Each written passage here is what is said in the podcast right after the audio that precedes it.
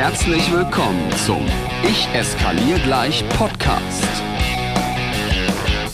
Dem Podcast, der dir als Pädagogen hilft, mit schwierigen Verhaltensweisen, herausfordernden Situationen und echten Krisen noch sicherer umzugehen. Von und mit Raphael Kirsch.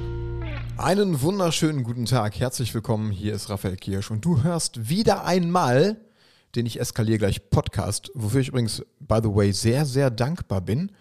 Und hier schon mal die Bitte, wenn dir dieser Podcast gefällt, ich freue mich riesig darüber, wenn du mit mir gemeinsam das Leben von anderen Pädagoginnen und Pädagogen ein klein wenig leichter machen möchtest und diesen Podcast teilst. So, jetzt aber mal, ich habe mal, hab mal eine Frage an dich. Und jetzt mal Obacht. weißt du, was die größte Schwäche von uns Pädagoginnen und Pädagogen ist? Na, was glaubst du? Richtig. Wir sind Menschen, die sich dafür entschieden haben, manchmal mehr Energie für andere aufzubringen als für uns selbst. Wir haben uns dazu entschieden, mehr Energie für andere aufzubringen als für uns selbst, weil wir das Gefühl haben, wir wollen Kinder stärken, wir wollen Jugendliche stärken, wir wollen für Eltern da sein. Du kannst aber auch in anderen Kontexten arbeiten und sagen, hey, ich bin zum Beispiel im Jugendamt oder in, in Kontaktstellen und trotzdem sind wir meistens Menschen, die mehr Energie für andere aufbringen als für uns selbst. Das ist übrigens der Hauptgrund und das ist ja in zahllosen Studien belegt, weshalb wir als Pädagoginnen und Pädagogen die Berufsgruppe mit dem höchsten Burnout-Risiko sind. Genau aus diesem Grund. Aber hast du dich mal gefragt, was mit einem Kind passieren muss, damit aus ihm ein erwachsener Mensch wird, der bereit ist, mehr Energie für andere als für sich selbst zu geben? Ja klar, da gibt's natürlich unglaublich viele Faktoren. Ne? Da gibt's Genetik, da gibt's Umfeldprägung, da gibt's die Eltern, gibt's Wertevermittlung und so weiter und so weiter. Und ich möchte heute mal mit dir einen kleinen Blick auf einen klitzekleinen Teilbereich werfen, von dem ich glaube, dass er manchmal sehr, sehr prägend für uns Erwachsene ist, beziehungsweise als Kinder prägend war, damit aus uns ein erwachsener Mensch wird, der bereit ist, ganz viel von sich zu opfern.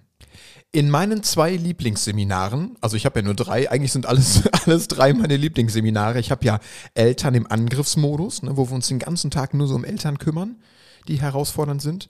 Dann habe ich den, äh, das Seminar Krisenkinder, das gibt es ja bei mir auch als Videokurs wenn du Lust hast, mal zwei Stunden für dich zu arbeiten. Und es gibt so eine Kombination aus beidem und das ist ja das Bestseller-Seminar, wenn du so willst, wenn Eltern und Kinder schwierig werden. Und in den letzten beiden mache ich so den kleinen Blick in verschiedene Kindertypen. Und eines dieser Kindertypen ist das sogenannte Ich mach das Kind. Und was dieses Ich mach das Kind ist, das würde ich dir super gerne erklären, beziehungsweise wahrscheinlich muss ich es gar nicht erklären, sondern nur ein kleines Bild zeichnen und du weißt sofort, von welchem Kindertyp ich rede. Du hast doch garantiert in deiner Kindergartengruppe, in deiner Wohngruppe oder in deiner Schulklasse, wo du auch gerade arbeitest, bestimmt dieses eine Kind, was sofort sagt, ich mach das. Also stell dir vor, du kommst morgens in die Klasse rein und dann schlägst du deine Hand an deine Stirn und sagst, ach Mist, ich habe meine Tasse in der 2a stehen lassen. Na, hast du dieses eine kleine Kind, meistens Mädchen, vorne in den ersten beiden Reihen sitzen, was sagt, ich hol die sofort, ich mach das, lass mich gehen? Bestimmt, oder? Also ich habe bisher noch keine Pädagoginnenrunde gefunden, wo jemand gesagt hat, nee, so ein Kind habe ich nicht. Und ehrlich gesagt, die sind ja auch ein bisschen cool. Das sind die Kinder, bei denen uns manchmal, vor allem so im Kontext Schule oder Kita rausrutscht, ach, wenigstens läuft's bei euch. Na, auf euch kann ich mich verlassen, ihr seid hier die schön ruhigen, das ist irgendwie nett. Was wir bei den Kindern aber manchmal aus Versehen tun, ist in so eine kleine Falle zu tappen. Und wenn ich dir die einmal aufmache, verspreche ich dir, dass sich nach dieser Folge dein ganzer pädagogischer Alltag, dein ganzes pädagogisches Handeln verändern wird. Die Falle ist nämlich folgende das beginnt ganz, ganz klein mit diesen Kindern, weil diese Kinder ganz oft voller Ressourcen sind. Also nicht nur die Eltern entdecken die Ressourcen, sondern wir als Pädagoginnen und Pädagogen entdecken die sofort. Im Kindergarten sagen wir diesen Kindern zum Beispiel, hey, du kannst doch so schöne Schleife machen. Kannst du dem und dem das nicht mal zeigen? Oder hey, du malst schon eine Prinzessin, wie schön. Der Moritz will auch eine Prinzessin malen, zeig dem das doch mal.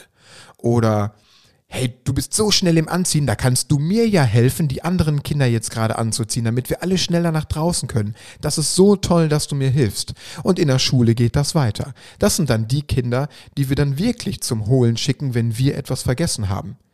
Nicht, weil wir die ärgern wollen, sondern weil die sich ja wirklich freiwillig melden.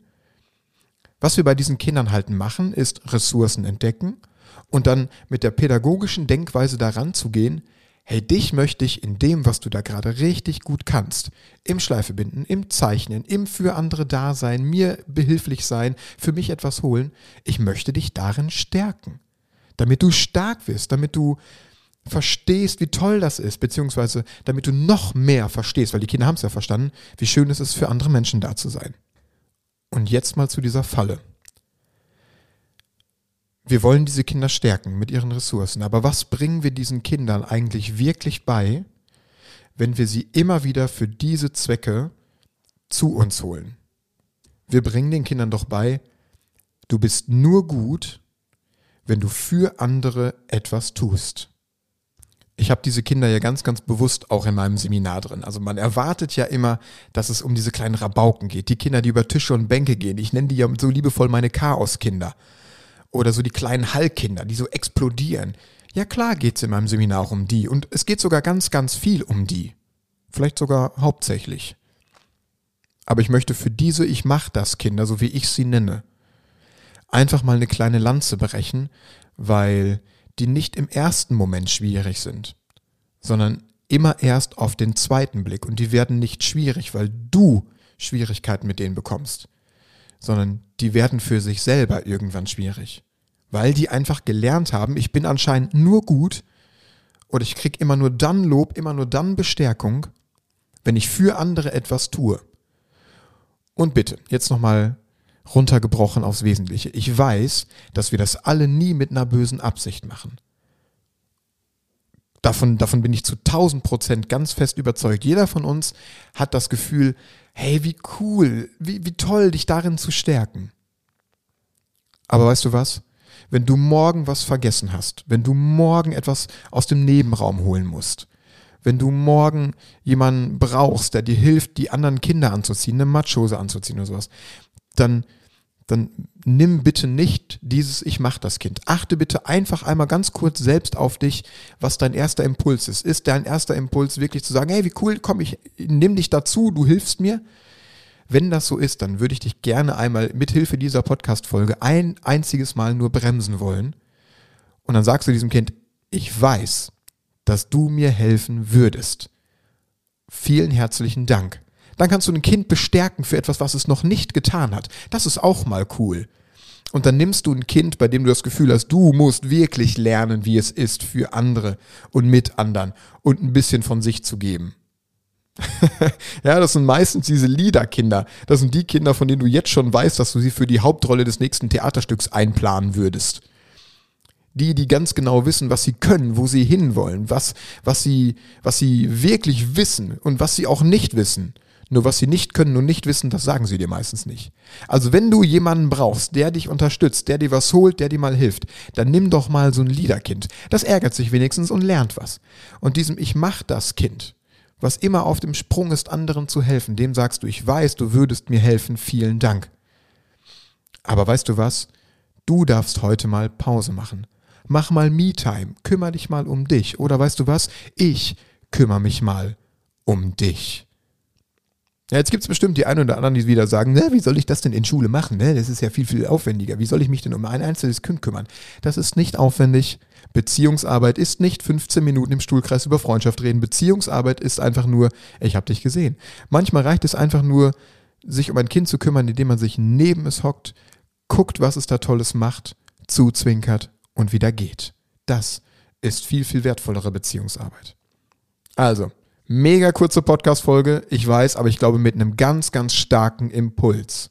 Mit einem ganz, ganz starken Impuls. Ich möchte für diese Kinder wirklich mal eine Lanze brechen.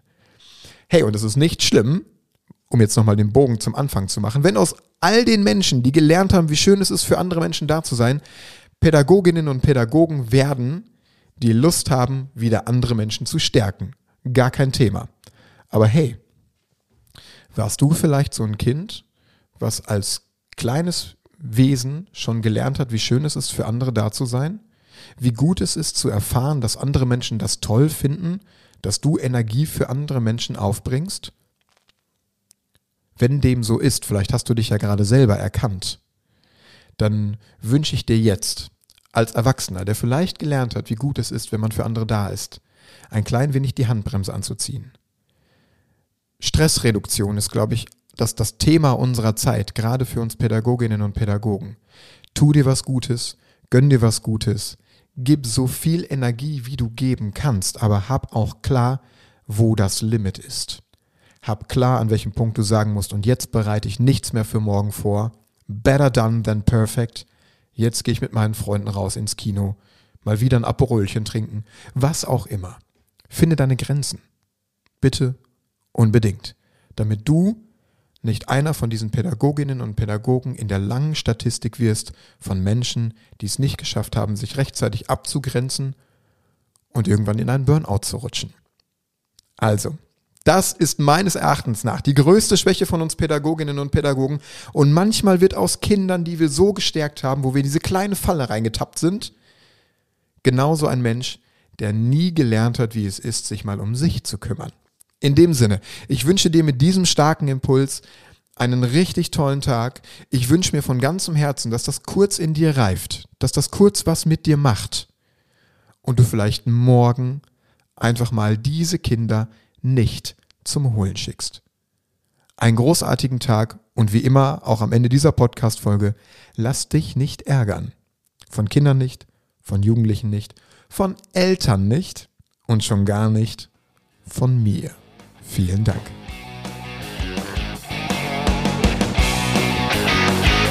Noch mehr Impulse und alle Informationen zu Seminaren und Workshops findest du auf Instagram und auf raphaelkirsch.com.